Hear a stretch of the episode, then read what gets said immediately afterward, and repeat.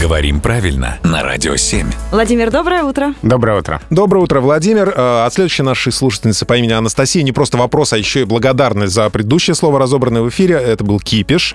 Э, Так вот, следующий вопрос.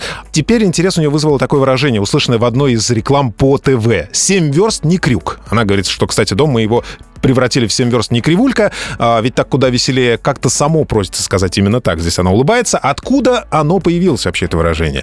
И что означает? Может, раньше у него было какое-то другое значение? Это осколок поговорки для бешеной собаки «семь верст не крюк». И так говорят иронично о каких-то чрезмерных усилиях при достижении цели. Ну, с разными оттенками значения. И когда человеку чего-то очень сильно хочется, и он вопреки любым обстоятельствам этого добивается. Или когда кто-то по собственной глупости тратит больше сил, чем это требовалось бы. Вот в таких случаях используется это выражение. Для бешеной собаки или просто бешеной собаки «семь верст не крюк». И почему семь?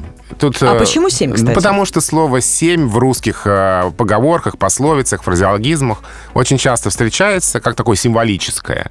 А, Число се- седьмое небо, семь цветов радуги. Радио да. 7. Радио 7 на семи холмах, да. Это все отвечает нашим традициям, да. Да, действительно, для нас вообще цифра 7 и слово 7, оно магическое, я бы даже сказала. Да?